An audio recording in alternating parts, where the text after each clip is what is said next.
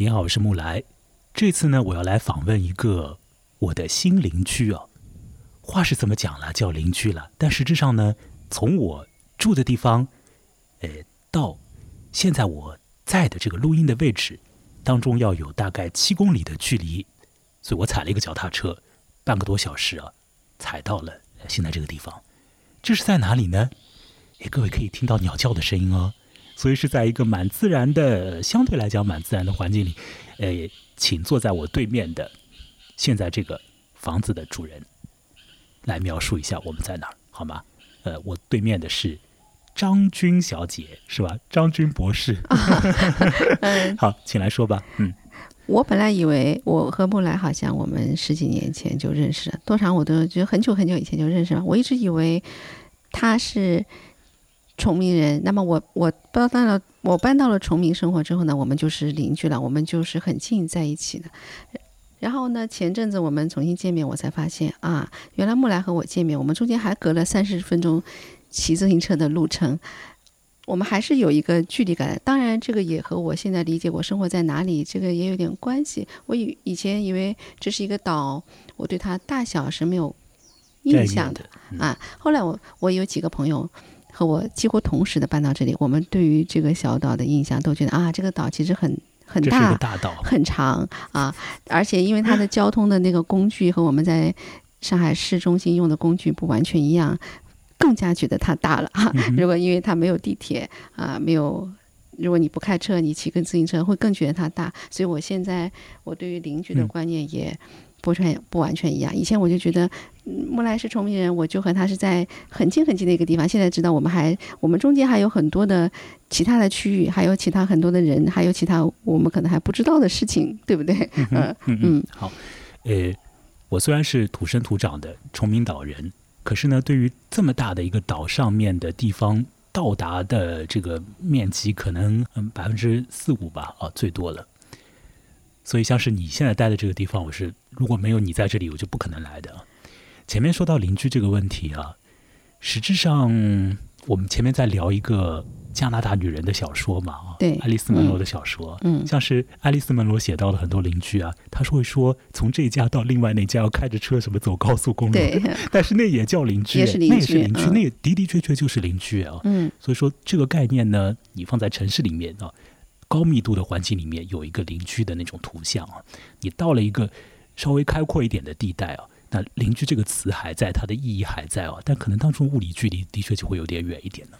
那对于我来说的话，七公里是一点都不远的了，骑自行车很快就到了啊，一点都不远的，不远不远。只不过就是等一下，呃，光线没有之后，如果走小路的话，就是会麻烦一点。但这里也都是可以走大路的，可以走大路。好，OK，我们这次要来谈的那个话题啊，邀请。张军来谈的话题呢，就是关于他从城市呃搬到崇明岛的一个村啊，在崇明岛的一个村是是这样吗？我们知道是在一个村啊，对，在一个村里面呢，他租了一个房子。那不是说他在上海市区就没有住所了，他在上海市区也有他租的公寓里面的那种房子啊。呃，他又租了一间啊，又租了一幢。是吧？在崇明市，你现在是 对对，有起码来讲有四五个房间的这么一个哦女主人啊。呃，你在这里做了这件事情，嗯，那么你怎么就会做这件事情的？你做了这件事情也有一段的时间了，你是从二零二零年过来的，疫情这个当中？当中是吧？哦，刚刚结束的时候，这边疫情刚刚结束的时候，你翻过来的，也有一段时间了，到我们录音的二一年的初秋，对吧？所以说，这里头的你的有一些想法，有一些个人体验啊，我想在这次的谈话里面呢，就请你可以畅所欲言的来说说。我想这件事情呢，对于很多人而言呢，有可能有一点听的价值啊，因为有的人他生活在城市里面，他对于去一个城市之外的环境多多少少有一点的向往啊，或者讲说我们人心里总归有一种想法，就是。我可以到另外一个地方，再有一个什么样让我住的一个环境啊？那个环境呢和我此地不一样啊。嗯，这样的话我去尝试一下。嗯，有的人呃把这样的一个心理趋势就放得很大，就会说我要换一种活法。嗯，那你说的小一点，只不过就是我有另外的一个环境，有一个住处，让我去有一番新的呃这个这个生活里面的一个安排，是吧？嗯，所以说这些呃，我想对于有一些听者而言是，说不定可以有一些有一些的这个意义了。所以等一下会请你来讲一讲。那我先从一个笑话开始讲起好吗？嗯，好。我讲完这个笑话之后，请你来说你的事情啊，包括说你要等一下具体的描述一下我们这个位置啊。啊，这个笑话呢是我的一个大学同学提供给我的。有一位聪明智慧的大学女同学，在她大四的时候呢，突然跑过来问我说：“她说木来啊，你住在崇明是不是啊？你的这个岛是不是脖子转三百六十度就可以看到都是水啊？” 我想你好聪明啊！你以为我住在一个卡通 卡通片里的岛上？怎么可能啊？他对岛的概念是这么小的吗？就算你在一个小岛上，也也不太会是那样的。那更何况，其实崇明岛是非常大的一个岛啊啊，非常非常大啊！好了好了，那我们接下来就请张军呃小姐或者叫张军博士，因为他学的是念了一个文学博士啊，是吧？要讲没问题吧？好，请你来说说我刚刚讲的那些问题。好，你可以来自己来讲了。刚才，嗯，我想一下，我应该是二零二零年下半年开始。住这里的，虽然说有快有一年的时间，但是我并不觉得我住的时间很长，我还是觉得我住了很短的一个时间。可能也是因为前面对这个房子有一点小的修缮，那么我外面稍稍刷一些墙，但是装修谈不上，然后刷一刷门窗，然后是一个非常冷的冬天，大家都说崇明的冬天是很冷的，你可能不一定能住。尽管我后来冬天的时候我也住了一小阵子，然后中间。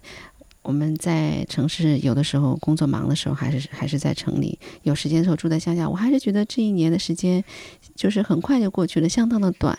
还不能说我对这里住了一段时间可以有一个很深、很所所谓的很深的认识，但是我还是有一个很就是间断性的、间断性的，还是有不少很强烈的印象。嗯，先说这个一开始搬进来吧，就是我刚才跟木兰也说，我我我忘记了我是从七月还是从八月开始准备。找这里，但是我一个非常好的朋友，我们俩原来是在一个公司公司的同事，他是一个纪录片的导演。就有一次我们俩聊天，他晒了一张图片，我说，他说啊，我在这里，我说你到我崇明的房子来玩嘛，我刚刚租了一个房间。然后他说，哎呀，我也租了一个房子啊，我也刚刚租好。我说是吗？我们俩都我就不约而同没有约过。那我们也不算是认识十几年的朋友，我们是在工作中认识了四五年，这样交往比较好。我不知道他为什么会在。疫情的下半年就选择在崇明住，他也是一个土生土长的上海人，还不像我是从外地到上海来念书，然后留在上海的。嗯，你的意思是，当你刚搬来崇明岛，或者说在崇明岛又租了一个空间之后，你了解到一个你的过去的同事也在这个岛上的另外一头。对，也租了一间房子，房子，并且那个同事呢和你的几乎是不约而同。一个是时间上不约而同，另外一方面呢，就是说他的那个对于生活的安排和你也相似，因为他也在上海还有一个住所，就两头走。是这样啊，而且呢，其实我其实对他好奇心更大一些，因为我觉得我对于我来说找一个住处的那个随意性可能会更高一些，因为我并不是上海土生土长的小孩子嘛，一直就是。在这里，那么我因为念书的关系，你在这个城市念书，在那个城市念书，你的迁徙性是会大一些的啊。比如我硕士在这个城市，我本科在那个城市，我博士在这个城市，那其实相对来说，你的选择度会觉得我搬一个地方是可选的啊。就说，比如说我在上海城中心或二环三，上海也有二环三环的话，就稍微内环外环一点，其实我的选择度会更高一些，因为我并不是有很深的父母的，就是说，呃。很多的亲戚和我有很近的来往是在上海的，我必须在哪里或怎么样？尽管我也有些亲戚在上海，所以我觉得他好像我还对他很感兴趣。我常常问他，你为什么？你你是你是怎么样搬到这里来的啊？那当然，他也跟我说了一些原因。他说好像选，他说我们要选择一个不同的世代，还是怎么样？就是大概用粗浅的说话，就是我们要试试其他的生活。对别人的行动很感兴趣，想要去追根溯源。但实际上当事人自己都不太清楚。对对，他他我问他也是想更多的看到我自己，通过他来看到我自己。我其实这次想更多的。请你来谈的是关于你自己的一些情况，因为我们根本就无从了解他自己的那个具体的选择。我我只是想跟你说，我们也是通过对方来看到自己的。然后，当然我也有有几个他是做因为我搬到崇明来是有几个契机的啊，就是我和我做戏剧的朋友前一年在我搬过来之前，在这里做一个戏剧项目，我对这个岛上印象也很好。然后我有几个就是做身体艺术的朋友，他们已经在这里租过房子。当时我们我就在他的那个房子里面，我们做了一点就是小的项目，然后我们就在那里聊天，看他的几个朋友在住的很好。我当时就也很感谢，我说这样的房子他怎么能够住呢？旁边还当时还有一个。嗯，广东的朋友，他家是广东的，他这就是一个年轻的这舞蹈者，他租了一个纯粹的农民的，就是他的这个房子前面就是一片农田，还不像我这个前面是有一个水泥地和隔开的，推开门就是草地和田了啊。他也住的挺好，我当时也在想，他们要和听者来描述一下现在的场景。现在呢是在即将日落的时候啊，也许我们聊天聊完，太阳就会开始下沉，要赶紧一点哈。对，那么我们现在呢是在。呃，这个张军的新家的正门的外面，这个叫场心上，这样哈，我们重庆话这样讲，是吗？对，呃，但但我不知道你的这这个就怎么描述好，就廊下是吧？对，廊下上面有那个对，呃，那么前面呢像是树林一样的，这个不是耕地，是树林小林子，对吧？周边呢也有很多的这个林子，我看了一下呢，有杉树之类的这种树啊，长在里面。嗯，哎，前面好像还有两棵像松树一样的，对，它的树种还是挺多的，它长得不大，但是它的种类还是有有些估计是自然而然的就长在那里。对，但是它前面是有护林员，是是崇明安排好，就是是环是。种植的有意种植的，并不是自然生长的。这一片都是因为重庆不是生态岛嘛，前面长得就很嗯很很那个。这一片是由护林员来护理，它非常直，对啊，非常规整啊。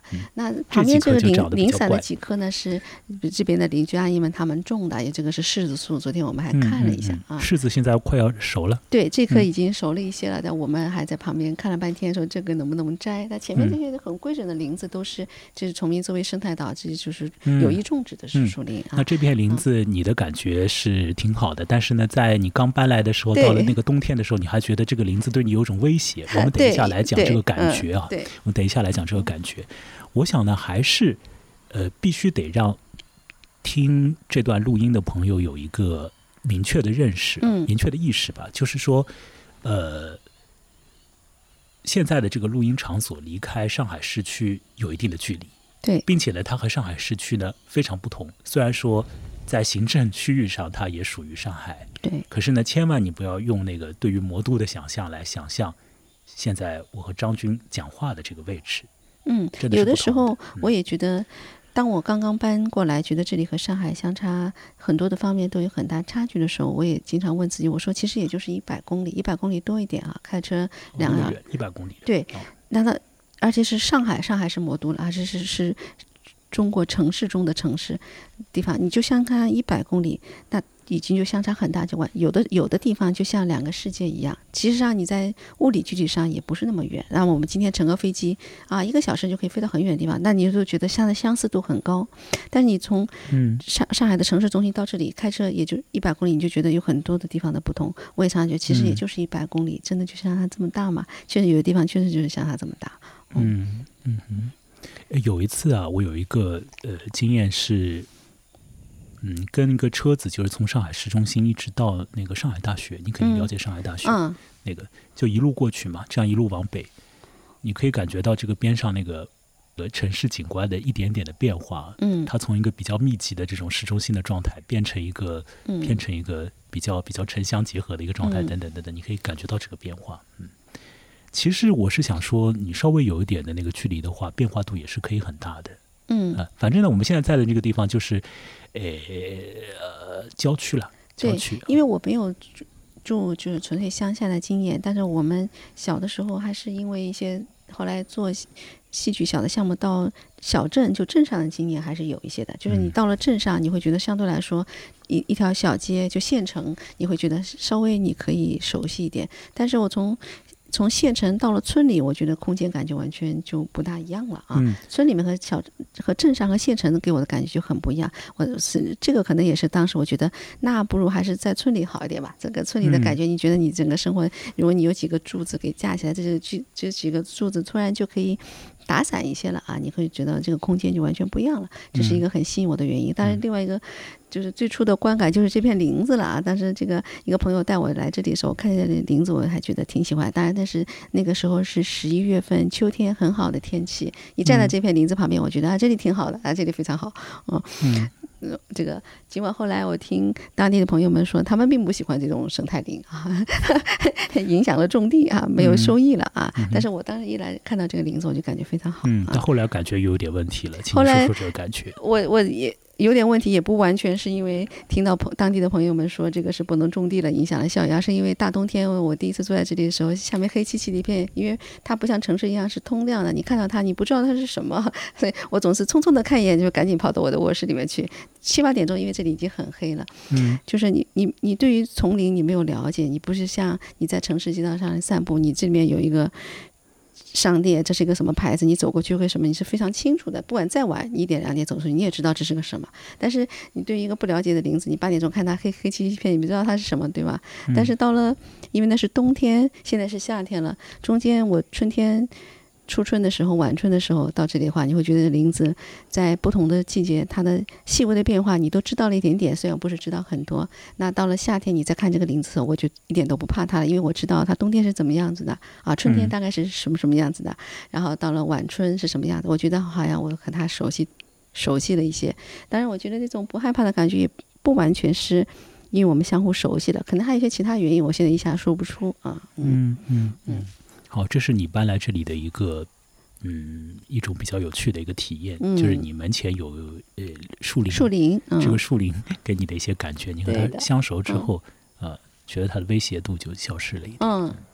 然后我我有几个朋友，他们从事他住在陈家镇的朋友，总是每次他说他去散步的时候，总会问房东阿姨说有蛇吗？有蛇吗？然后当地的朋友们都说我们崇明是没有蛇的，不用害怕。他这个问题我也问过当地的朋友们，他说 蛇是没有的，你可以只是有只是有小狗而已。对，但有别的东西啊。嗯，别的东西我晚上看到过一些什么晚上才出来的长的这个蜥蜴呀。啊，这还好，不太可怕了啊！壁虎好像就是，反正反正不太可怕了啊。壁虎很可爱的啊，挺可爱的，不太可怕。还好像他们说还有小的黄鼠狼，不过我没有看见过啊。这个东西我其实黄鼠狼有可能你看到会误以为是松鼠，是吗？啊，这个这个好像东西我不怕，但是我们小的时候有点怕鸡鸭，但是这里没有看到过。好像听朋友们说，因为已经是圈养了，不能在外面养。就我没有，我们这旁边都没有邻居阿姨们养鸡鸭了，都没有，连味道鸡鸭都没有啊，因为是要。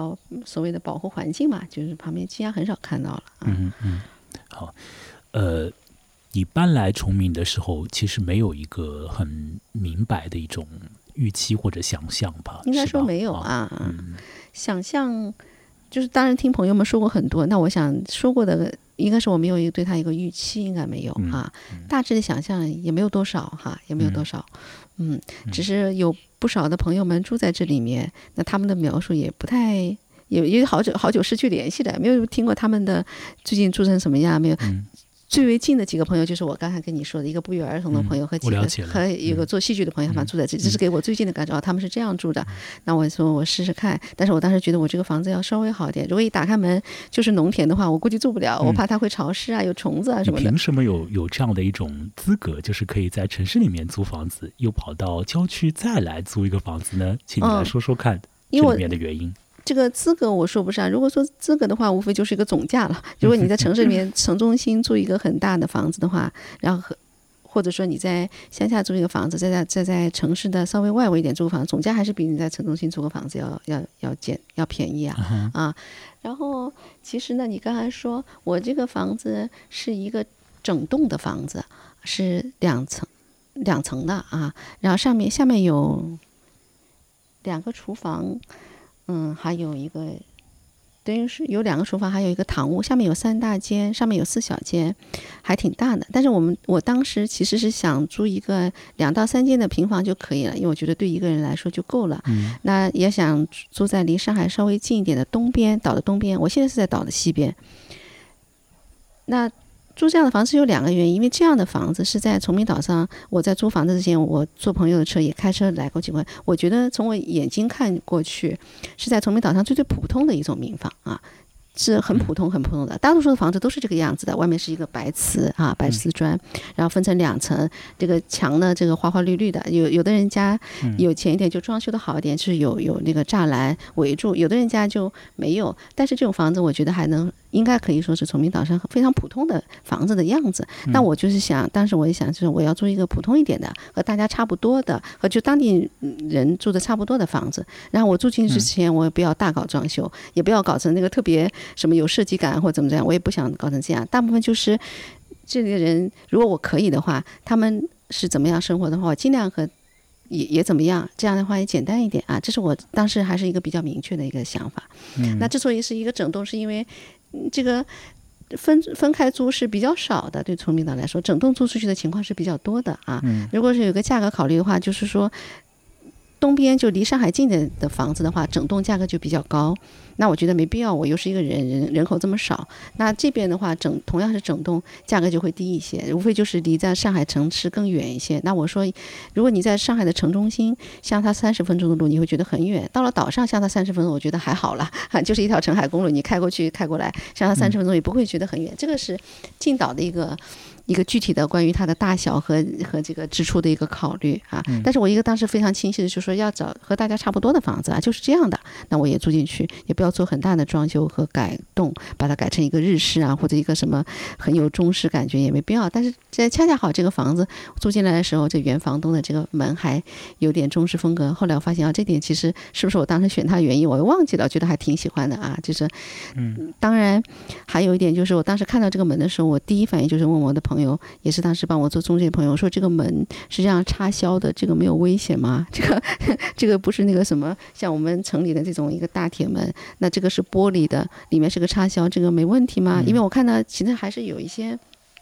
人家的门已经装成了，就是城里的那种整个的门，就是像我们这唯一的一扇铁门一样，就是封闭的很好的铁门。但也有人家不是的。但是我问这样的朋友的时候，我的朋友也没有给我那个完全的回答，说啊没关系，这是他们就说就是这样的，还可以的，没有什么问题啊。那正好你可以说说这个开门关门的问题。嗯嗯，就是说，首先是我对这个门的安全性，我是心里当时是很没有把握啊。我我当时也没有，其实价格上我觉得差不多了以后，我就觉得可以了。我问他第一个问题就是说，这个门这样看有没有安全问题？因为我想我有的时候会一个人住嘛啊，或者说大多数情况一个人。那我说会不会有安全问题？那我的朋友和中介都说还好了。一个是他说崇明的治安还蛮好的，一个就说大部分的门，农村的门就是这样。你要你要住在这样的话，你要住在乡下，那你有只有这样了。我得到的那个叙述就是这样的。所以我说我冬天来的时候，我还是不是很，就是有很有把握啊。这个这个木门和铁门是不是可以？但是现在我好像觉得可以了，我也不能说出。是为什么？其实我的邻居还是邻居，对吧？旁边还是……那我现在觉得安心了很多，好像觉得是可以的哈。尽管我前阵子在媒体上也看到重庆现在也有那个，嗯，也也发生了一些什么这个案件，但是我总体上觉得好像这这个是可以的。就像当时朋友跟我说，这个门是没问题的。当然你说那开门关门，上次我跟你聊天的时候不是说吗？我我们在。就是不是开门关门，就说如果是我在上海的那个楼房里面，呃，看见一只苍蝇，我都会觉得非常害怕。怎么这个封闭的空间里面出现一个苍蝇，不是很可怕吗？然后在我初春的时候，我们刚刚回来，在我的厨房里面出现那种小的苍蝇，在我旁边飞啊飞，我觉得也还可以哈，好像在这里的这个有看见几只苍蝇是正常的。然后呢？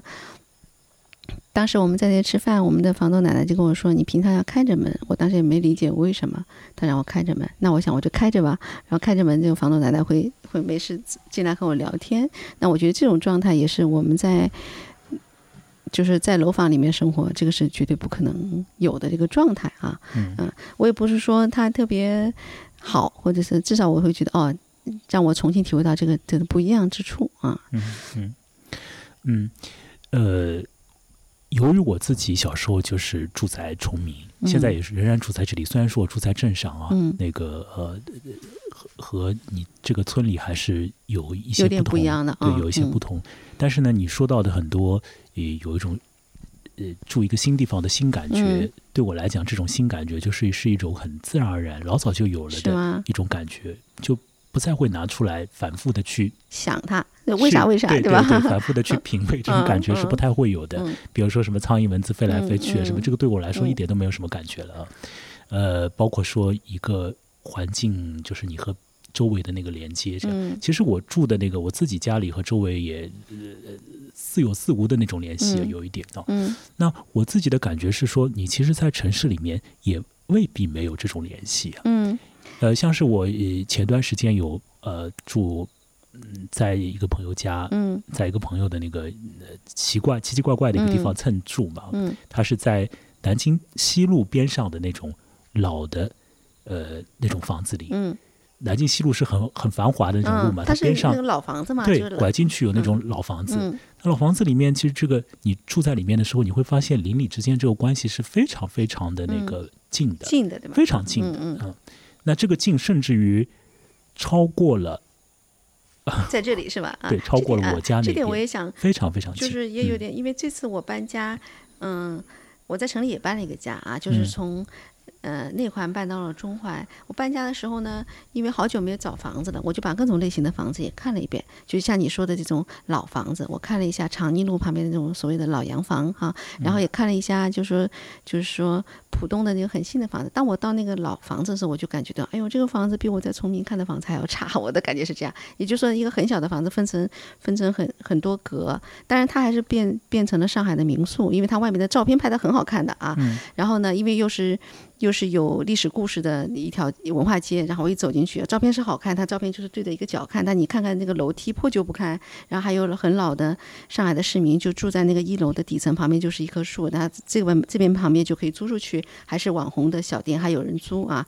这个上面是一就是你你知道的，我不用多描述，就是我们看到这个那种状态怎么样呢？啊，就说那种状态，如果是作为一个网红的房子，这就是徒有其名啊，真的是徒有其名。这个你便于上海打卡、啊，那你就是当然它有一点旧址，但是这个都不存不存在了。但对于生活在那些老居民来说，这个条件还是挺艰苦的啊。就是就是说，他们还住在这里，当然是黄金的地段啊。我看到我我当时看的三个房子都是上海的老居民，两个人在这个很小的房子里面住着、啊。我当时觉得，哎呦，这个环境真的是挺差的、啊我我我自己的嗯感觉，我反倒是觉得，嗯，你如果是一个比较嗯大的那个城市里面，是可以容忍一些有这样的那个房子的啊存在对？，可能是因为我我是因为他而且它也是很自然的在那里，的我。可能是觉得嗯我我原来就是我父母和我爷爷奶奶也是生活在二线或三线城市，我觉嗯得。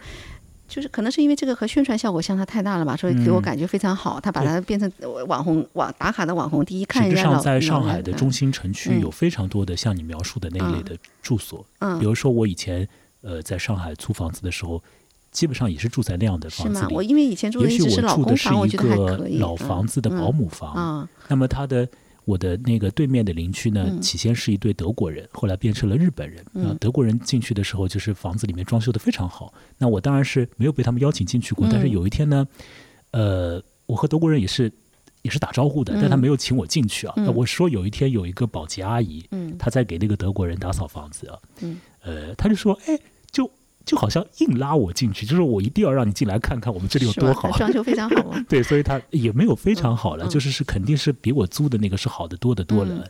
我我只是说，这就是一个房子里面的复杂度，嗯就近的不得了的啊，比你这里到另外的你这幢房子的更近更近啊，嗯非常非常近的，走两步就到了。可是你会发现非常不同。我住的就是一个一个一个呃没有钱的那种啊。毕业以后，呃，努力要工作啊，嗯。但是我当时是努力工作，可现在呢，又活成这种 这种样子。可是我那个时候努力的啊，你呃住的一个还算可以的，但是实质上，你你和那个德国人看这个比比呢，当然不行了。嗯。那可是我我是说那种房子、嗯。那种状态，其实是这个城市里面的有趣的一点。嗯，我其实你欣赏在郊区，欣赏在那个呃农村，嗯。有这么样一种空间，有这么样一种感觉，嗯。有林子的感觉。我其实自己本人我都还蛮喜欢在上海的，或者说是在一个呃有更多人来人往的一个地方的，相对来说有一种复杂度的那那种环境里面的嗯一些空间，各种不同空间里面这种构造，嗯其实是很有趣的。嗯，那我以前住在那个地方，我不是说后来又来日本人嘛，嗯嗯日本人一来他就立即把德国人的所有东西全部都敲光、嗯啊，他把把它把它完全变成日式的。嗯而且呢，这户日本人呢，就是对我的态度，我就明显感觉到没有德国人那么样的那个松弛了。嗯，因为他一开始就会很紧张啊，就是你好像要了解了解我这里住了谁之类的是吗 那种那种感觉。你刚刚说你住的是。什么区啊？是地地点定点是哪里啊？陕西南路陕啊陕西南路嗯的什么路口呀？靠近复兴中路，靠近复兴中路啊，对，老洋房那里，对吧？嗯嗯嗯。嗯，就是在城市中心其实是有很多有大量的这种房子，但是现在呢，因为上海市区是黄浦区了，尤其是这块也不停的在拆，所以那种房子以后会减少一点。对啊，但实际上还是有很多。有是有些，我再有呢，就是有一些现在有一些那个呃房东啊，他把那些房子租给。一个中介或者租给一个第三方这个公司，他不是租给一个个人，他是租给一个专业做装修、把房子装修以后再租出去的那个一个公司。对，那么这个公司他会整那个房子，把它整好了以后呢，所谓的就变成了套叫什么？套房套租还是什么？像忘记这个名字。我这次去找房子，把它整完了之后，那个有趣的感觉会减少，有趣感觉减少了很多，价价格上升了很多。因为现 价格上升非常多。大的房子如果不是房东自己装修的话，他都是把它包包给这样的公司，他把它重新装修一遍。他他没有门的地方，他做出一个门来，叫便于好像增加了私人的空间，对不对？一个大套房，你这可以从这个门进去，你可以从那个门进去。这样的话，把一个大的空间可以租租给几个人家，租给几个。几几份，然后他装修好一点。这次我也碰到了不少这样的房子，但是我不知道你对这个房子的感觉怎么样。我是觉得这个好像增加了这个私人的感觉，但是总体来说，其实还是这个大家有能力租独立空间的能力减少了吧？大家都是去这样套房的能力才才能住吧？对不对？他把它弄成了一个很比较偏规整的那种。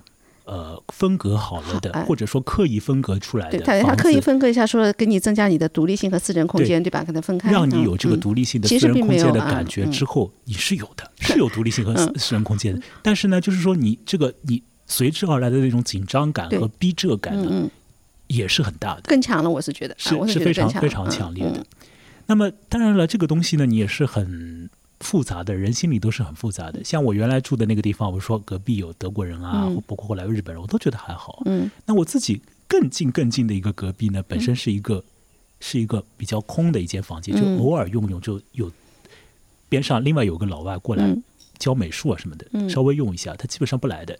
而后来呢，这间房间呢又空置了一段时间之后，被那个房东就整体做了一个装修啊，就是说那种整体装修，就他。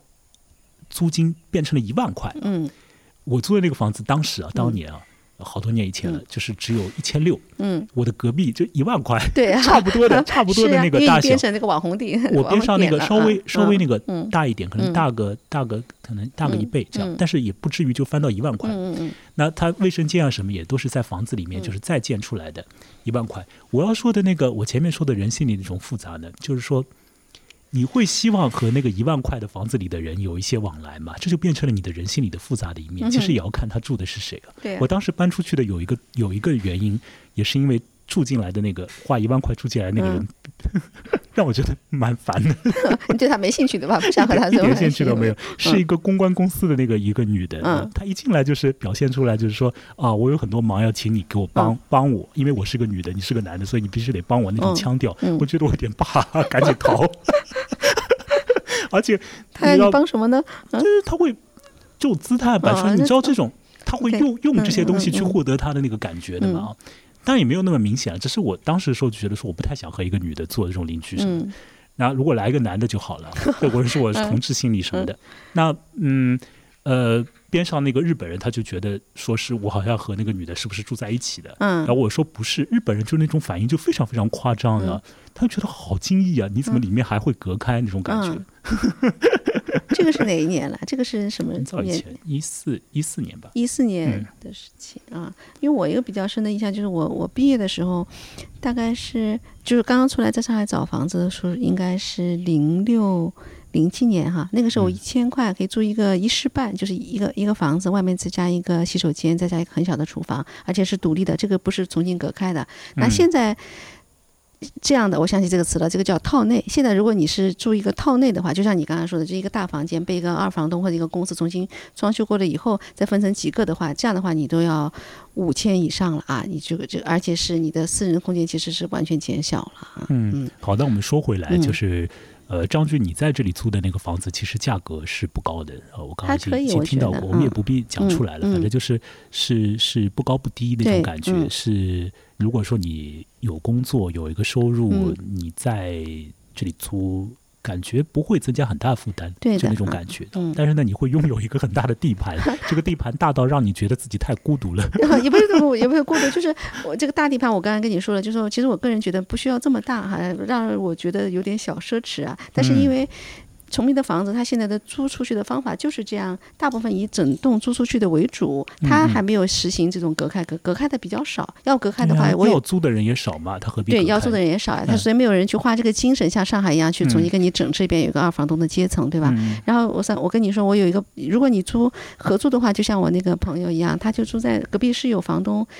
老的两夫妻在的，他租其中的一间或者两间，他还可以和他们一起吃饭啊，搭个伙啊，相互支援一下青菜啊，这样聊聊天，这样子也有啊。我有一个朋友，呃，他是大学刚毕业，他到上海来，嗯，找工作嘛，然后住在五洲大道那里，应该是浦东那边，可能是那儿吧。嗯，反正呢，他租的那个房子呢，就是一个呃公寓房当中的一间几室几厅、几室一厅的那个一室。那比较有趣的呢，就是他的那个房东也住在另外一室。那个房东呢是一个是一个呃上了年纪的先生。嗯。那么至于这个先生他本身家庭情况到底怎么样呢？就是好像是家庭蛮好的，就有女儿会常来看他之类。嗯。而且这个先生呢似乎很有钱。嗯。就是他会告诉我的那位朋友说他有多少钱，就会就会就会强调说他不只有这一处房产啊，还有其他的房子啊。但是呢。他喜欢和年轻的人住在一起，嗯，哎，所以他就做了这个安排，就是要要这样子去出租，嗯，一间，嗯，或者多间，然后他自己再租里面的另外一间，嗯，哎，就是人是真的是各式各样的，有的是从经济上考虑，嗯，有的是其实也不是说从单纯的从经济上考虑了，他是有其他的一些你也想不明白的一些原因，或者说他自己这个原因都。不存在，但是他就是做出了这样的安排。对，有可能，或者他一时没有想明白，过后有可能他长期而言，他就是这样过他的生活的。嗯，有可能这位老先生边上的房子，就从小到大就是这么的，有有有闹闹哄哄的，有一堆人，他就觉得这个感觉挺好的，就一直保持这个感觉。嗯，所以其实你住一个什么样的那个地方啊，和你这个人怎么样啊，包括你这个生活安排怎么样，内心感觉怎么样，方方面面这个关系，嗯嗯，有的时候。你身在其中也没有意识，但是你换了一个地方呢？你有可能会意识到一点啊，意识到一点，因为你刚才说你住在老洋房的经验，我觉得还挺有趣的。我刚才想一下，其实因为我毕业之后就是住过那个一个人的我说的这种小套间，后来也住过那种像朝阳新村这样的老公房。我觉得老公房还可以给我的感觉，因为旁边都是上海的老工人嘛。像你那个华阳杂处的老洋房，我没有住过，当时我也找过，但我好像觉得我不是很有兴 兴趣，我觉得不是很有兴趣。后来我这次去找的时候，到了晚上，因为会有一些人在那里拍照片打卡。我觉得会觉得蛮吵的，所以我就看了一下，看一下以后呢，可能是因为我东西也挺多的，这两年积累一些什么杂物挺多，我觉得这个我东西可能也放不下，然后呢。我的感觉不是很好啊，就是这样的老洋房感觉不是很好，我就放弃了。但是我也是看，就但是心里面还存点念，总会觉得外面的环境挺好，所以还是看了一下。我的意见还是城市中心，尤其是大城市中心，需要有那样的呃复杂的东西在。嗯，那么它也会让一些没钱的人可以住在城市中心，增加这个城市的活力了。这是往大的方面来讲嗯。其实据我所知，就是上海一些。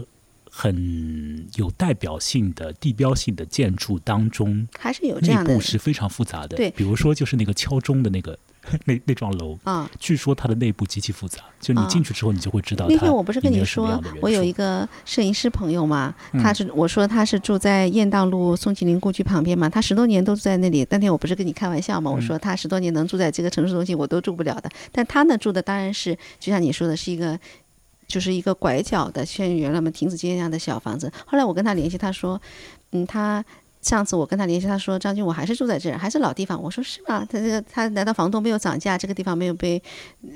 他没有离开嘛？那他还是住在这里，还因为我十几年前和他认识见面的时候，他就住在雁荡路的一个老房子的一个拐角的当中，他现在还住在。如果你有兴趣，我们可以去跟他聊。好的呀，那就请你来介绍了。我觉得，嗯，呃，那种地方好地方了，你就住下去吧，不要像我们那么辛苦。难道他没有涨价吗？这个这个还有 涨价，多多少少会涨一点，但你要看人的哦。如果说是有一些呃自己。嗯，就是不是那么贪心的房东的话，也还好了。还具体还是要看人。但是如果那个房东把那个房子装修重新整一个二房东整变了，那就那就不一样了啊，没法讲，就是它一定会涨上去。嗯，好了好了，我们这次也谈了很多，但是比较是拉拉杂杂的，呃，其实没有一个没有一个线索。那现在太阳其实继续落山，有点过程之中，但是还没有到那个呃完全天光暗下来的时候。我想再用几分钟，就是正好来说一个我前面呃在找你之前的那天啊，就就昨天了，我们录音之前，就是我看到的一个。正好和房子也有关的一个小说里面的一部分啊，就是我把它摘出来，大概的说一下。那这个小说呢，是一个匈牙利的一个男人写的，还没有简体中文版，但是有有那个繁体的版本啊。这个书叫做《平行故事》，那呃是一本很有意思的书，它里面的很多东西是用人的身体的一种感觉在驱动的，讲到欧洲的很很大一段时间里面的那很很多的那种人的那个。弱关系，人际之间的弱关系，不是那个很很紧密的关系，是很弱很弱的关系。而这种很弱很弱的关系呢，又会有一些具体的人的那个呃身体的那种感觉，好像在里面有一股力量在把他们，就是把一些的这个可能性缠住了。那么，而且呢，很多的故事线索是完全是分开来的。呃，那我我要说的不是这些，我要说的是这个这个。不是这些文学方面这个信息啊，是说这个小说里面有一个章节啊，叫做《大公寓》。他写的这个大公寓呢，就是在匈牙利的首都的一幢公寓啊。他一开始呢，这个大公寓这一节就告诉你说啊，就是某一天在国庆日呢，外头在狂风暴雨的，那么公寓里头呢有个电话铃在响，结果这个电话铃呢响了多次都没有人去接。嗯，随后呢，他就开始说到住在那个公寓二层的几个人。嗯啊，所以这是实质上是你。就算是你住在公寓的二层，其实大家彼此之间是既有一个亲密关系，既有一个密切的那个物理距离的那个在啊。嗯。但是呢，实质上你又是每个人的感觉又都是隔开的。比如说，在厕所里面的，在洗手间里面的那个老太太是什么样的？她的一个身体状态啊。那在某一个房间里的一个像是做帮佣一样的一个女的，她在生炉子，她又是一个怎么样的感觉？嗯。那么另一间房间卧房里面一个。呃，刚刚睡眼朦胧的那个要起来的一个女的，她又是什么样的感觉？另外呢，在这个围栏上有一个男的在看着外头，那个男的一个小青年，他又是怎么样的？就是这个章节就开始写那几个不同的人，那以及这几个不同的人的一种有一些的身体上的一种很身体化的一些东西啊，以及连带而来的一些意识的这个东西。嗯啊，那么并且呢？还有一点好玩的呢，就是说他写着写着又会写到那个房子本身，就是他开始不停的跟你描述这个大公寓啊，所谓这个大公寓，当然它不止。两层了，它上面还有，底下还有，所以叫大公寓嘛。嗯，这个大公寓的整体的，它为什么会出来的？嗯，它这个设计师是怎么回事？它就又跳到设计师那里去。嗯，所以这个房子也好像是一个生命体，这个房子有它的自己的一些经历和故事。你说这个差距，我就想，你说房子生命体，我想到了这个巴黎圣母院里面这个雨果不停的描述这个巴黎圣母院，它这个巴黎的第一区、第二区、第三区是怎么 建立起来的？然后这个教堂一层一层啊，经过每一个世纪是怎么装修？他把它和这个人性结合在一起。好玩的呢，又是说。他写这个房子的不同的这个地方的这种构造，怎么样去这个设计师怎么样规划的？嗯，他背后又把这个设计师的某种身体状态写出来了。这个设计师的身体状态又是怎么样的？就排个舞就可以了。这种这种状态又是和那个房子之间是不是又有一些很弱很弱的关系？但是这个关系是有一点点的。